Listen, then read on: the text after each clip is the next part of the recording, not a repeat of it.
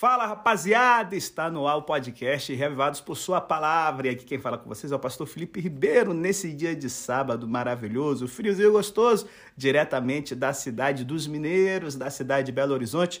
E começamos aqui, rapaz, o capítulo 5, em que nós temos contribuição piedosa e mentiras letais.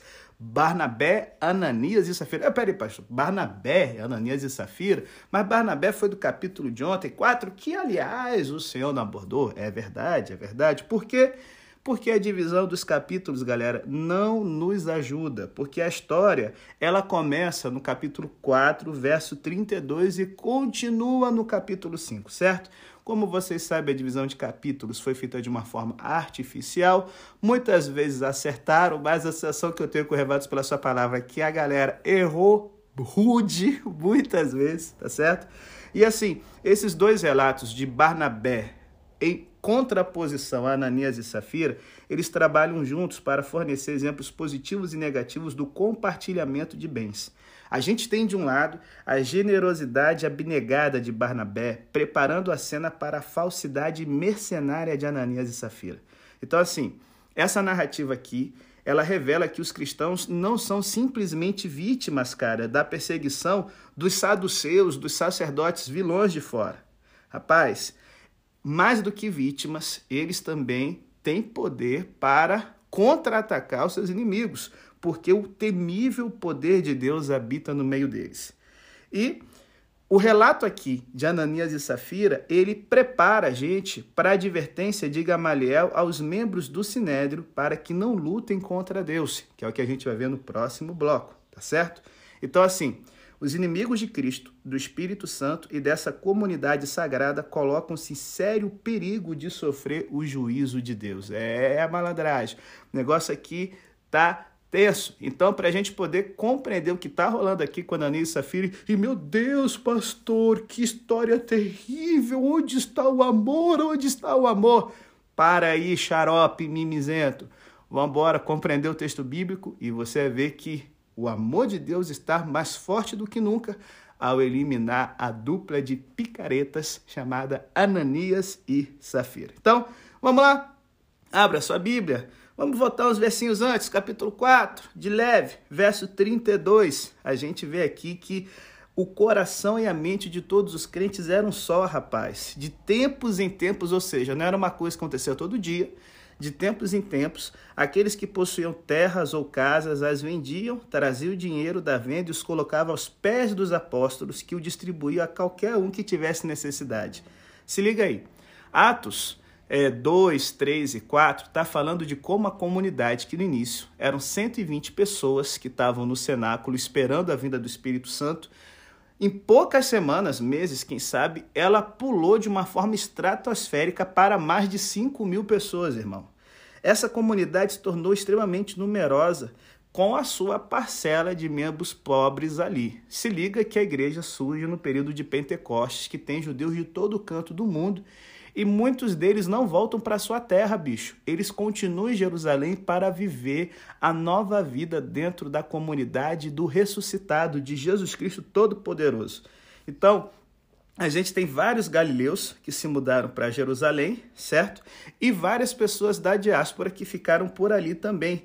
E você sabe, toda boquinha quer comer e nenhum almoço é de graça. Bota isso na sua cabecinha. Precisamos de dinheiro é preciso um fundo comum para sustentar os membros da comunidade. Ah, mas dinheiro, a igreja é contra. Jesus era contra o dinheiro. Otário! Tirou isso da onde, animal? Jesus nunca foi contra o dinheiro. Ele é contra o dinheiro ser um ídolo, sabe? Um Deus na nossa vida. É isso que ele é contra. Agora, o dinheiro é necessário, irmão.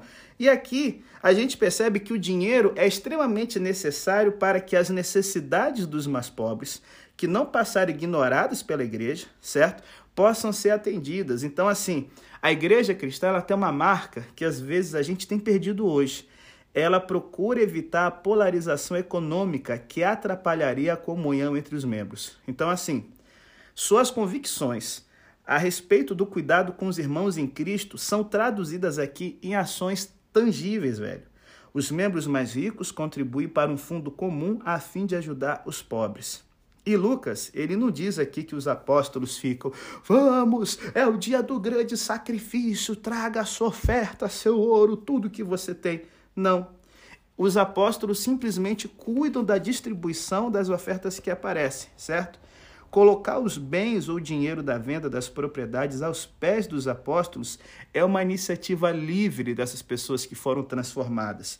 É um sinal de entrega total da vida a Cristo. E uma vez que essas ofertas são apresentadas aos apóstolos, aqueles que a recebem não ficam em dívida com os doadores iniciais, é, individuais, certo? Que, de outro modo, se tornariam seus benfeitores no contexto secular da época. Então, na cultura greco-romana, até da Palestina de Jesus, a pessoa que bancava a comunidade se tornava benfeitora, certo? E agora os clientes ali, a galera pobre que dependia deles, se tornava uma massa de manobra política e social. Que louco! Os cristãos estão preocupados com isso. As doações acontecem, mas ó, amigão, você não vai usar isso aqui como palanque político, não. Aqueles que recebem as ofertas devem considerá-las provisão de Deus para as suas necessidades, de acordo com as riquezas de sua glória em Cristo Jesus. E embora possam ser agradecidos pela generosidade dos doadores, os cristãos aqui reconhecem que o seu verdadeiro benfeitor é Deus. É esse o pano de fundo em que Barnabé aparece. E ele até recebe um, um apelido, né? Filho do encorajamento, para distingui-lo de José, chamado Barsabás, também conhecido como Justo. Então você tem José, filho do sábado, de um lado, e um outro José, levita de Chipre, chamado Barnabé, certo? E Barnabé, os levitas não tinham heranças, certo, na Palestina, porém, como ele é de Chipre, uma ilha linda, cara, no Mediterrâneo Oriental, ali ele poderia ter terras fora da Palestina. Ele deve ser um desses judeus da diáspora que resolvem ficar em Jerusalém para viver a vida da nova comunidade. Ele vende tudo que tinha em Chipre para poder ajudar a comunidade que está passando necessidades financeiras. E olha, Barnabé ele aparece aqui e ele vai aparecer mais na frente outras vezes é, é, no livro de Atos, sempre como uma pessoa abnegada, uma pessoa encorajadora.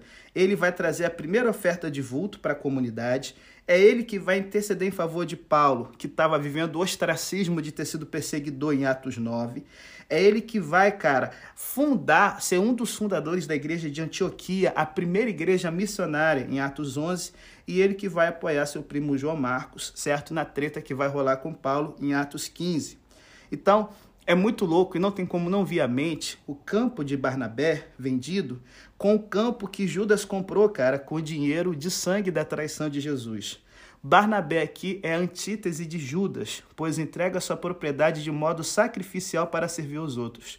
Já Ananias, que aparece agora no capítulo 5, ele é um paralelo espiritual de Judas como exemplo de egoísmo. Assim como Satanás preencheu, entrou no coração de Judas, o termo usado aqui para Satanás entrando no coração de Ananias é o mesmo termo que Paulo usa em Efésios para dizer que devemos ser cheios do Espírito Santo.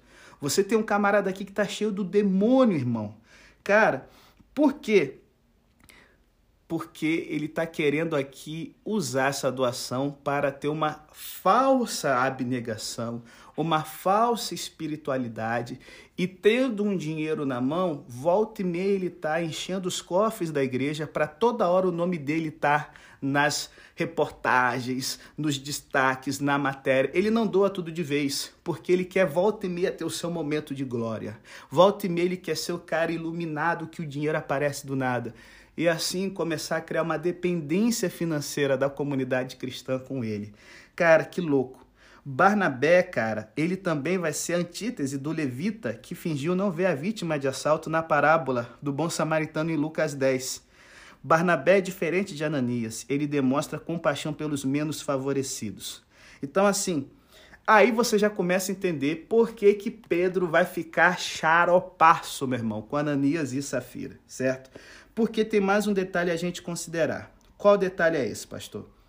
A comunidade dos crentes, quando fala que eles tinham tudo em comum, que eles estavam abrindo mão das suas propriedades, é porque cuidar dos pobres era algo esperado do Israel ideal em Levítico 25, 35 a 38 e Deuteronômio 15, 4.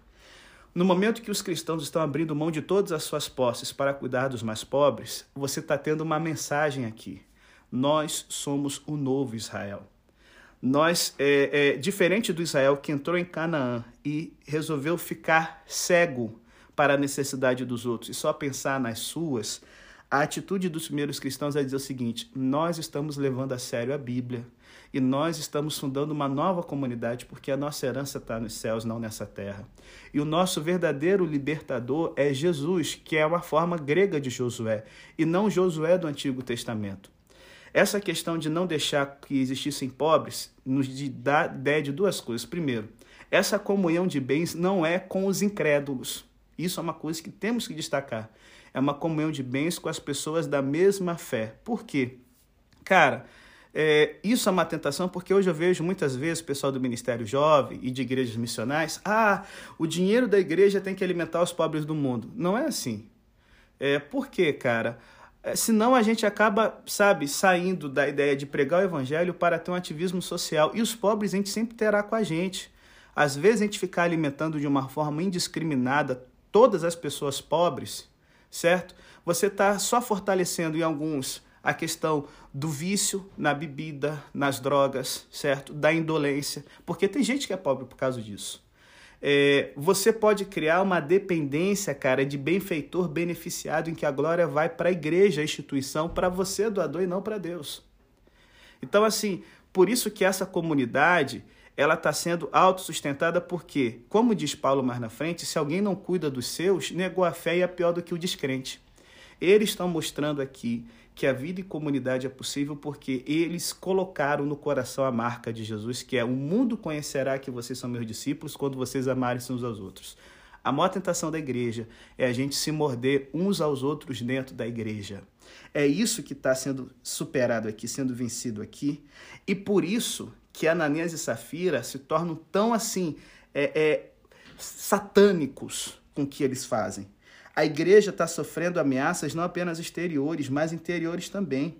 E quando Pedro, então, ele vira e pergunta, cara, por que Satanás encheu seu coração ao ponto de você mentir para o Espírito Santo? Essa pergunta de Pedro aqui mostra que a questão não é entre ele e esse casal, mas entre o Espírito Santo e Satanás. Satanás luta contra o Espírito Santo de várias maneiras para tentar destruir a igreja. A perseguição falhou e agora Satanás emprega um método mais sutil, porém mais nocivo, a usar dinheiro para persuadir indivíduos na igreja a praticarem o mal. É a grande questão da hipocrisia, de a gente tentar usar a instituição religiosa para ascendermos a posição de autoridade, status, influência, cara. Tráfico de influência aqui. E quando a gente sabe que Atos é a continuação de Lucas, o Evangelho de Lucas, cara, é onde Jesus adverte repetidamente sobre os perigos das riquezas. Pedro aqui enfatiza que a entrega aos apóstolos do dinheiro da venda de sua propriedade era inteiramente opcional. Satanás entrou no coração de Ananias, certo? Aonde, diferente de Judas, que resolveu desertar, Ananias resolve defraudar. E o termo grego aqui traduzido por guardar para você dá a entender que ele furtou o dinheiro ao declarar um valor menor. Eu queria te perguntar, cara, será que você também às vezes não é uma pessoa assim? Como pastor, conheço muita gente que não é dizimista, certo? E dá uma parte pequena todo mês para poder ali parecer como dizimista regular para poder ter cargo na igreja. É a mesma situação de Ananias e Safira aqui. Ah, é, eu, eu falo que sou uma pessoa de oração, pareço uma pessoa muito consagrada lá na frente, mas eu sou uma pessoa, cara, que defraudo a Deus no meu relacionamento diário, porque a questão de eu bancar aqui o santo é só para poder ter uma situação de influência na igreja, poder manipular e mandar nos outros. É a mesma situação aqui. E aí Pedro acusa Ananias formalmente de uma transgressão que o coloca sob o julgamento divino. A acusação não é apenas que ele defraudou a comunidade cristã, mas que mentiu para o Espírito Santo. E aqui, nesse trecho, o Espírito Santo é chamado de Deus, de pessoa, porque você não pode mentir para uma energia elétrica, você não pode mentir para um vento, só um ser, um ser inteligente, um ser com consciência. A motivação aqui parece ser a busca por honra da comunidade, por entregar uma oferta tão generosa, ao mesmo tempo que, como eu falei antes, ele está retendo parte do dinheiro. E uma vez que Pedro não condena Ananias nem Safira à morte, o falecimento súbito de ambos deve ser atribuído ao juízo divino, porque, se liga, é impossível brincar com Deus e permanecer impune. No livro de Atos, Judas tem uma morte sangrenta, no capítulo 1. Herodes Agripa I é ferido e comido por vermes no capítulo 12. O mago judeu e falso profeta Bar Jesus é cegado no capítulo 13. O que Atos nos lembra é que as consequências do pecado sem arrependimento nem sempre são tão instantâneas ou tão visivelmente drásticas, mas são inescapáveis. Então, assim, para a gente fechar esse bloco, o que a gente pode tirar desse texto? Que você também deve ser generoso com seu dinheiro, cara. Barnabé é uma pessoa que segue as dicas de Jesus em Lucas. Ele está tirando o poder que o dinheiro tem, que dificultaria a sua devoção a Jesus. Se liga. É, quando a gente pensa no dinheiro, raramente a gente vem na nossa mente que o Espírito Santo ele tem uma preocupação especial sobre como lidamos com nossa finança. Por quê? Quando Cristo toma posse de nós, o seu Espírito toma posse de nosso dinheiro e de nossos bens. O dinheiro, gente, é o maior símbolo do poder da felicidade nesse mundo. Um de seus principais ídolos, afastando os homens de Deus. Ele é uma tentação incessante de mundanidade a qual o cristão é exposto diariamente. A salvação não seria completa se não provesse livramento total do poder do dinheiro. A história do Pentecostes nos garante que quando o Espírito Santo entra em sua plenitude no coração, os bens terrenos perdem seu lugar nele. Qualquer cristão cuja vida possa ser reduzida à frase: Tudo que eu sempre quis foi ter mais, foi seduzido pela isca de Satanás, cara, e depositou sua confiança em coisas materiais sem valor e não em Cristo. Tanto é que essa falha da gente em lidar com coerência com os nossos bens é o motivo, cara, pelo qual os a gente pode ser julgado ou não como sendo um cristão de verdade ou uma farsa. Se liga. Os cristãos, durante os primeiros séculos, levaram a sério a ideia da caridade cristã. Tanto é que o imperador romano chamado Juliano, que governou do ano 361 a 363, um camaradinha que eu citei na temporada de Lucas, no capítulo 16, ele comentou sobre o impacto dos cristãos na sociedade da seguinte forma: se liga aí. É vergonhoso que embora nenhum judeu jamais tenha de mendigar, e os cristãos galileus ímpios sustentem não apenas os pobres deles, mas os nossos também, todos os homens vejam que o nosso povo pagão não recebe a nossa ajuda de nós pagãos. E quando as pessoas olham para os cristãos, eles só podem comentar uma coisa: uh, veja como esses cristãos se amam o imperador Juliano, que foi um apóstata do cristianismo e que usou a parábola do administrador sagaz de Lucas 16 para proibir cristãos de terem acesso a cargos públicos, ele reconhece que ainda 360 anos depois de Cristo, essa era uma marca cristã. Que diferença, cara, quando a gente lê Voltaire, por exemplo, que foi um, um filósofo, escritor, historiador francês e um, atei, um agnóstico, né, quase ateísta ferrenho, ele dizia o seguinte: quando se trata de dinheiro, todos os cristãos são da mesma religião. É triste, cara, ver que no mundo da atualidade, impelido pelo materialismo, superficialidade e ganância, sabe? Nós estamos perdendo a oportunidade de mostrar que somos movidos por generosidade extravagante e administração abnegada de nossos recursos, ao invés de sermos é, é, dirigidos por mamon. Então, velho, abra mão de privilégios e bens por amor do Evangelho. Em 1707 a 1791, viveu uma, uma, uma mulher chamada Celina Hastings, que é, foi uma condessa inglesa. Nasceu numa condição privilegiada, tinha muito prestígio, muita grana. E ela se casou com o conde de Huntingdon. Olha, inglês xarope, hein? E aí, quando ela tinha 39 anos, vivendo no luxo e na riqueza, do nada seu marido morreu e quando ela ficou viúva, todo mundo pensou o que, é que ela ia fazer: casar de novo para ter mais grana ou seguir um caminho diferente. Sabe o que Celina fez? Em vez de desfrutar o luxo e o prestígio da vida de aristocrata, ela usou toda a sua riqueza, vendeu todas as suas joias e bens de valor, sabe? É, é, para investir, cara, na manutenção do ministério em mais de 60 igrejas na Inglaterra ela manteve um seminário teológico e ajudou financeiramente o ministério de George Whitefield, que era um dos parceiros de John Wesley em sua obra de renovação da vida espiritual inglesa. Ela podia ter usado seu dinheiro para si, mas ela resolveu usar os seus bens para abençoar, cara, mais de 60 comunidades, porque ela via que o dinheiro não pode ter domínio sobre nossa vida. E aí você vai se perguntar, pastor, será que o julgamento de Deus sobre Ananias e Safira foi excessivamente severo? Talvez para leitores atuais seja perturbador ver Ananias e Safira caindo mortos, duros do nada, certo? Sem passar pelo devido processo de julgamento em um tribunal e sem que seja expressa compaixão pela família lutada. Talvez, por causa da ênfase capitalista e de sucesso a qualquer custo, a gente não considere sua desonestidade uma ofensa séria o suficiente para merecer a pena de morte. Poderia ser descartada como uma fraude relativamente pequena. Só que as expressões fundamentais para interpretar a passagem estão nos versos 5, 11 e 13. Nós temos aqui uma quebra da santidade de um voto, que era considerado uma infração grave no Antigo Testamento, que era a Bíblia dos cristãos e continua sendo a nossa até hoje. Não se pode voltar atrás em uma promessa a Deus sem que haja sérias consequências, como a gente vê em Números 30 e Deuteronômio 23. Então, assim, para o público do primeiro século, o pecado de Ananias e Safira foi um caso de séria impiedade. E essa ideia, cara, ela fica muito presente quando a gente lê a história de Acã. O termo grego usado para esconder o dinheiro é o mesmo termo grego que aparece na Septuaginta para o que Acã fez. Ele está tirando do povo de Deus, da glória de Deus, para benefício próprio. Então, assim, uma vez que Pedro apresenta a ofensa deles como mentir ao Espírito Santo e colocá-lo à prova, e ainda mais quando a gente vê uma igreja que o sobrenatural está agindo todo o tempo, irmão. Isso aqui é garotear com muita força.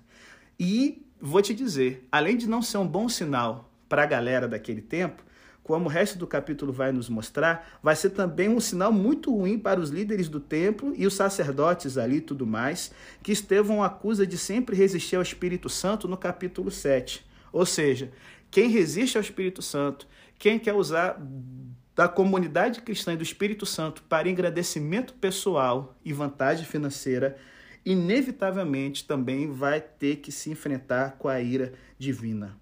Se liga, Satanás sempre vai procurar romper a comunhão formada pelo Espírito na comunidade cristã. É, a gente está vendo aí recentemente a neve caindo em gramado e a gente brasileiro, né? Ai, Poxa, como seria legal a neve no nosso país. A neve é bonita para gente que está de fora, que vai visitar às vezes a Argentina, Chile, Estados Unidos, né, Europa e nossos ouvintes europeus aí. Um beijão, galera da Inglaterra, Alemanha, sempre com a gente. Só que, cara, para quem vive em países de clima frio, sabe como é frustrante, cara, enfrentar tempestades de neve e como isso traz a falta de energia elétrica.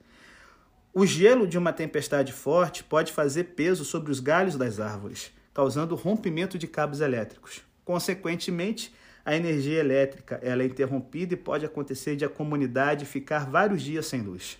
Se liga. Da mesma forma, Satanás gosta de romper a ligação entre os crentes na comunidade.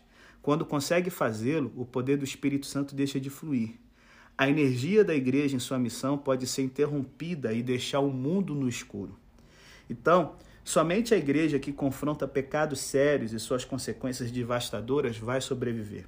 Eu já comentei com vocês em outras temporadas do teólogo alemão chamado Dietrich Bonhoeffer, ou Bonhoeffer, dependendo aí do lugar da Alemanha. E ele explica que a igreja não pode viver em um mundo dos sonhos, mas que Deus é o Deus da verdade. Ele desafia o seguinte: Somente a comunidade que enfrenta essa desilusão, com todos seus aspectos feios e desagradáveis, começa a ser o que deve aos olhos de Deus. Começa a compreender pela fé a promessa que lhe foi dada. Quanto antes esse choque de desilusão ocorrer a um indivíduo e a uma comunidade, melhor será para ambos. Uma comunidade que não consegue suportar essa crise não é capaz de sobreviver a ela, que insiste em manter sua ilusão quando deveria ser despedaçada nesse momento perde permanentemente a promessa da comunidade cristã. Cedo, cedo ou tarde, ela vai desmoronar. Por mais que seja duro, a gente tem que enfrentar pessoas que estão agindo de uma forma egocêntrica e, e pilantra, e isso traga dor. Aqui, Atos, capítulo 5, nos mostra que nós devemos encarar pessoas que estão usando a vida cristã de uma forma desonesta. Doa quem doer. Por quê?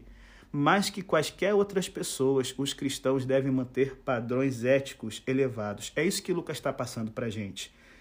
Ele deseja que a história exerça impacto sobre os de dentro e os de fora e deixe claro que os cristãos têm padrões éticos diferentes, gente. Se cuidar dos pobres era esperado do Israel ideal, os cristãos também temem a Deus e observam a solenidade de seus votos. Eles não são imorais ou corruptos e não toleram impiedade em seu meio, mas a extirpam. Não são gananciosos e não correm atrás de bens materiais. Não fingem ser piedosos para obter honra e prestígio. E aí, sabe, eu fico pensando de um escândalo que teve em 2015, quando um grupo de hackers invadiu o site Ashley Madison, que é um site feito para que as pessoas arranjem casos extraconjugais de forma anônima. Espero que você não seja um cliente deles aí, o animal, tá certo? Então, assim, você quer ter um caso fora do casamento, você se cadastra nesse site e ele, então, tipo um Tinder, só que pra gente casada. Coisa de picareta, velho. E ao violar o sistema de segurança da Ashley Madison, os hackers descobriram a verdadeira identidade daqueles que haviam se registrado para fazer parte desse grupo de adultério, certo? E, rapaz, que, que assim, escândalo foi quando os nomes e as identidades foram publicados na internet, cara, e de imediato se tornaram material de todo tipo de humilhação pública possível numa era de redes sociais. Sabe qual foi o triste? Não demorou a ficar claro que muitos dos nomes na lista eram de pastores, cantores e líderes de ministérios evangélicos, certo? Haviam cerca de 400 pastores nessa lista. Os nomes, cara, dessa galera, conhecida como defensora da família e da moralidade, vieram à tona e trouxeram, sabe, um escândalo tão grande quanto o de Ananias e Safira. Sabe, gente, é muito fácil a gente julgar e falar assim: ah, tá vendo o outro, mas o erro sempre é o que a gente não faz. Nossa ética pessoal não é de maneira alguma restrita ao âmbito privado. Como cristãos, nossas ações dizem muita coisa a respeito da autenticidade de nossa mensagem. Como cristãos, devemos ser um povo de caráter para que o evangelho nunca seja deturpado pelo fracasso do nosso testemunho. E aí, galera, a gente então encerra o capítulo 5 com a última parte que a gente tem sinais, maravilhas e perseguição. E a ideia central é a seguinte: todas as tentativas de refrear por meio da força, certo, e da perseguição a propagação do evangelho estão condenadas a fracassar. A gente tem aqui o terceiro e último resumo que relata o sucesso extraordinário da igreja primitiva no livro de Atos, tá certo? Sinais e maravilhas sempre na Bíblia são é, atos que vêm do sobrenatural, certo? E eles aqui estão conquistando a aclamação pública para os apóstolos, mas a reação dividida também persiste. Muitos são atraídos para a igreja, outros são cautelosos. E aí os líderes do templo se enchem de ciúmes, o que continua a alimentar sua hostilidade explícita e tentativas de suprimir o movimento. E cara, imagina, os sinais e maravilhas estão aos olhos de todos. E, e assim, deixando bem claro de que os discípulos são a continuação, cara, do ministério de Jesus. E muitos entre o povo percebem gradativamente que eles, com a história de Ananias e Safira circulando no meio de Jerusalém, eles só têm duas, duas opções. Ou entrar de cabeça com comprometimento total dentro da nova vida que os discípulos estão promovendo, ou então, sabe, se manter à distância, porque assim como no Antigo Testamento Nadab e Abiú foram fulminados por lidarem de forma comum com as coisas santas, e Acã foi é, morto junto com sua família por ter defraudado o que era do povo de Deus, eles estão lidando não é com um movimento assim, ah, um clube social, um movimento bacana em que eu vou tirar umas selfies e vou para, posar de, né, de, de, de crente, de consagrado e tal. Não. É uma coisa séria em que Deus exige absoluta devoção. Aí você percebe o seguinte: os covardes eles não estão ousando se associar de modo muito próximo à igreja. E até hoje a gente vê isso. Gente que se esquiva de qualquer compromisso que possa colocar em risco sua segurança. Aqueles que se juntam à igreja têm que estar dispostos a arriscar tudo e a tomar sua cruz e seguir Jesus, como Lucas 14, 27 nos lembra. E aí, gente, é, é, é, é, aqui a santidade que a gente vê no Antigo Testamento, cara. O poder de Deus está irradiando de forma tão assim violenta que até a cama de Pedro, certo? Até a sombra de Pedro está curando aquele que pela fé se aproxima dele. Tá, e aí você entende quando Jesus fala que obras maiores vocês farão, porque a sombra de Jesus não curava. A gente vê o máximo ali a mulher com 12 anos de fluxo de sangue tocando na, na orla da veste de Jesus. E isso aqui, cara, em que você vê os discípulos fazendo coisas maiores do que Cristo, deixa os sacerdotes aqui cheios de inveja. E a gente percebe aqui que o Evangelho de Lucas ele é escrito antes da destruição do templo, porque enquanto que no Evangelho de João, os fariseus, que são ali os perseguidores, uma atualização para o período dele, certo? Os saduceus, que eram a classe é, aristocrática, a, a, a classe de sacerdotes que tinha uma visão liberal sobre a vida é, é, com Deus, sobre a religião, sobre a Bíblia, eles se tornam aqui o núcleo duro da oposição ao cristianismo. E eu vou te dizer, essa inveja que eles têm dos discípulos já mostra a superioridade dos cristãos, porque ninguém tem inveja de uma pessoa inferior, gente. A inveja dos líderes, por ironia, está reconhecendo aqui a superioridade do ministério desses galileus incultos. Pedro e João, então, são presos do nada e eles ficam de um dia para o outro na cadeia para serem desacreditados diante do povo e serem julgados no dia seguinte, seguindo os protocolos corretos. Provavelmente aqui, cara, o julgamento ilegal de Jesus deve ter pegado mal pra caramba, eles estão evitando garotear novamente para não ter aí revoltas e tudo mais. E aí, cara, a gente percebe que esses caras são cegos, li liderando cegos. Por quê?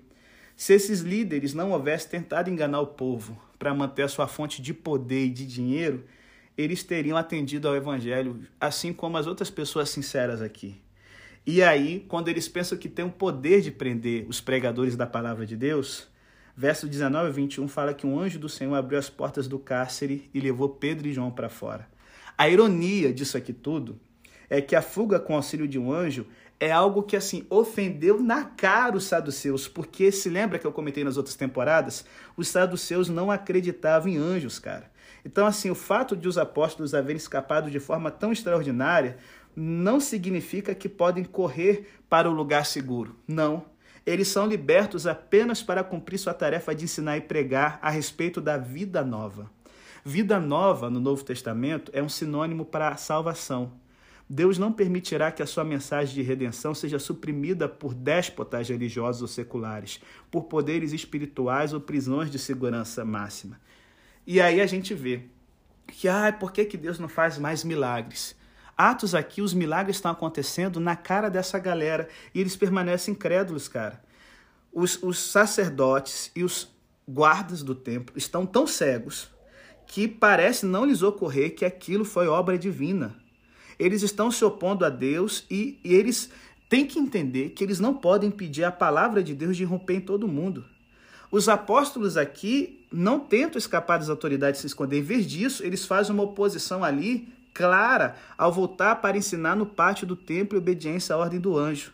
A preocupação deles não é com a sua própria segurança, pois os guardas do templo poderiam facilmente encontrá-los e voltar a prendê-los, e essa é a ideia. Eles voltam de novo para o Sinédrio e eles aqui botam uma questão de autoridade que é importante para a gente ainda hoje.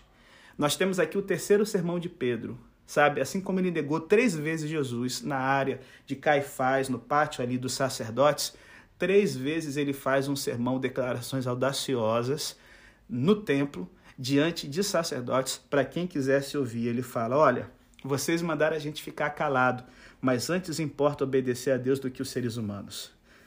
Esse discurso de Pedro enfatiza a obediência. E a implicação clara é que esses líderes religiosos não estão obedecendo a Deus.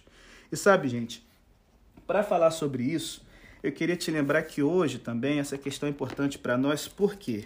Por uma forma muito simples. Existem três níveis de autoridade espiritual na vida de todo crente. Em primeiro lugar, a Bíblia. Em segundo, a consciência. Em terceiro, os líderes que Deus coloca sobre nós. A única que é infalível é a Bíblia. Devemos obedecer ela plenamente. E onde houver conflito, ela sempre tem supremacia. O segundo nível é a nossa consciência. Isso pode variar de pessoa para pessoa, mas temos de ser fiéis à nossa consciência e obedecer a ela. Só que aonde nossa consciência está em oposição à Bíblia, em primeiro lugar a Bíblia. E o último nível é a primazia que a autoridade humana tem. Isso é bem ilustrado nesse verso aqui, que expressa a essência da desobediência civil e o compromisso firme de continuar desobedecendo de forma submissa quando as autoridades humanas se oporem à vontade de Deus. Deus nos protege e dirige através de todos os três níveis de autoridade, inclusive a autoridade humana. Por que, que isso é importante? Porque quando a gente vê a Segunda Guerra Mundial e algumas idolatrias em torno de políticos como Bolsonaro e Lula hoje, é, ou então uma idolatria em relação às autoridades da igreja e até em relação à irmã White, a gente vê como é fácil se perder na questão de autoridade. Se tem um ponto em que os seus líderes de igreja, em que seus líderes políticos, ou a forma como alguém está usando Ellen White, vai contra a autoridade da escritura, pode descartar. Porque antes importa obedecer a Deus do que aos homens. Não foi o seu pastor, não foi a comissão da sua igreja, não foi o Bolsonaro ou Lula ou a irmã White que morreu por você, cara. A nossa consciência nos diz uma coisa, temos que volta e meia voltar para ver se essa consciência está aliada com a Bíblia, certo? E se ela não está, às vezes, conduzido por um caminho pecaminoso, achando que está fazendo a vontade de Deus, como os dois camaradinhas que Gamaliel ele traz aqui. Gamaliel ele fala o seguinte: olha, gente, não adianta forçar aqui a obediência desses caras, porque se esse movimento não for de Deus, ele vai ser desfeito como dois movimentos é, é, terroristas de fundo religioso que apareceram em nossos tempos. Um, você tem é, Judas é, Galileu, que ele fez uma revolta política contra os romanos e foi destruído no ano 6 depois de Cristo. O outro, Teudas, ele acontece depois do Evangelho, só que foi um evento muito conhecido pelo pessoal. Como Lucas ele está reescrevendo o discurso, ele está atualizando um guerrilheiro mais conhecido para o público da época dele do que um dos vários desconhecidos que foram aparecendo durante a ocupação romana na Palestina. Isso era muito comum ao se reescrever discursos históricos na época do Novo Testamento, certo? Então assim ele fala, só que o problema é que Gamaliel ele tem uma visão estritamente política. Ele fala, gente, se esses caras aí forem é, é, é, é, gente, sabe, terrorista, que está usando somente da forma humana para promover sua mensagem, o que, que aconteceu com os seguidores do Galileu, Judas? O que, que aconteceu com os seguidores de Teudas? Se dispersaram, os romanos vão vir e vão destruir eles, que não fique nas nossas mãos o sangue dessa galera. Jesus já havia sido morto. Eles esperavam que com o tempo os romanos destruíssem o que restava dos seguidores de Jesus, dos discípulos. E é o que a gente vai ver tentando ser feito por Herodes, Agripa e Nero no livro de Atos. Do início, no livro de Atos, a perseguição é mais das autoridades judaicas. Só que Gamaliel ele fala e entendeu o seguinte: não é uma questão política e de você esperar as coisas acontecerem, porque esperar pode ser bom para tomar uma decisão, só que esperar demais, certo? Pode muitas vezes ser uma falha em que a gente acaba, cara, tendo um efeito de perder a oportunidade para ter uma comunhão mais íntima com Deus. Pedro fala o seguinte: mais importa obedecer a Deus do que aos homens, porque a palavra de Deus é eterna. E o homem é como a erva: seca-se a erva e cai sua flor, diz o profeta Isaías. Mas a palavra de Deus permanece para sempre. Deixa eu te perguntar: quem é que está fazendo sua cabeça? A palavra é de quem que tem sido a autoridade máxima sobre sua vida? Será que você é uma pessoa que só faz o que os líderes mandam, que só segue as interpretações que as pessoas dão sobre a Bíblia, ou que só faz o que dá na sua telha? Ou é uma pessoa que tem buscado, sabe, em primeiro lugar o reino de Deus e a sua justiça? Então aqui nós vemos que Atos se encerra com os sacerdotes recuando graças à intervenção de Gamaliel e Lucas a destaca para mostrar que quando Deus ele quer proteger seu povo, até uma pessoa não associada com os apóstolos vai ser usada como boca de Deus, como instrumento de Deus para proteger. Porém, nós temos aqui uma parte do mistério. Nem sempre ser protegido vai implicar em bênção. Eles são açoitados. 26 açoites nas costas, 13 no peito. Mas Pedro e João saem felizes porque eles puderam sofrer por causa de Cristo. Eu encerro aqui o podcast dizendo o seguinte: a conspiração dos opositores do Evangelho sempre dará em nada, mesmo que os proclamadores do Evangelho sofram terrivelmente. Gente, uma prisão não pode manter o Evangelho sob controle. Nem mesmo ameaçar de morte os mensageiros de Deus pode impedir a propagação das boas novas. Como Bonhoeffer, que eu já citei uma vez, disse, Satanás sabe que a carne tem medo do sofrimento. É, esses dias eu estava lendo um relato de um líder evangélico que foi preso durante uma das ditaduras da América do Sul, porque ele tinha uma obra de caridade muito forte na sua comunidade que foi confundida com comunismo.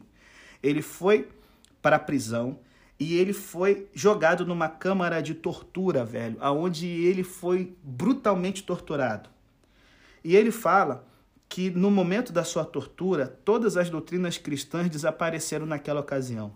A única coisa que o sustentou durante aquele tempo foi saber que Jesus também havia sido açoitado e que Jesus estava com ele.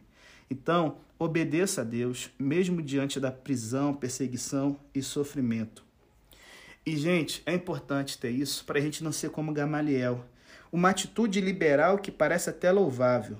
Só que quando somos confrontados com o Evangelho, a abordagem de esperar para ver é extremamente perigosa. Não seja um crente desse, indiferente. Seja um cristão declarado. E eu encerro aqui. Deus está disposto a usar pessoas comuns para alcançar resultados sobrenaturais, que é o que a gente vê na vida de Pedro e João. E a gente está tendo as Olimpíadas, eu não sei se você está acompanhando. Mas assim, tem uma coisa que eu gosto além das Olimpíadas, cara, são de ver aqueles programas de esportes radicais. Você já viu algum desses? É incrível ver os atletas fazerem coisas que parecem simplesmente impossíveis, velho. Alguns em bicicletas cross decolam de rampas de 10 metros de altura, viram de ponta cabeça, fazem malabarismos e voam pelo ar. Outros se atiram de trampolins, agarram cordas, sobem paredões que parecem não ter agarras e saltam em plataformas instáveis sobre água gelada. Parece tudo impossível, mas eles conseguem. Da mesma forma, no reino de Deus, somos convidados a participar de algo mais extraordinário que qualquer façanha conquistada nesses esportes radicais.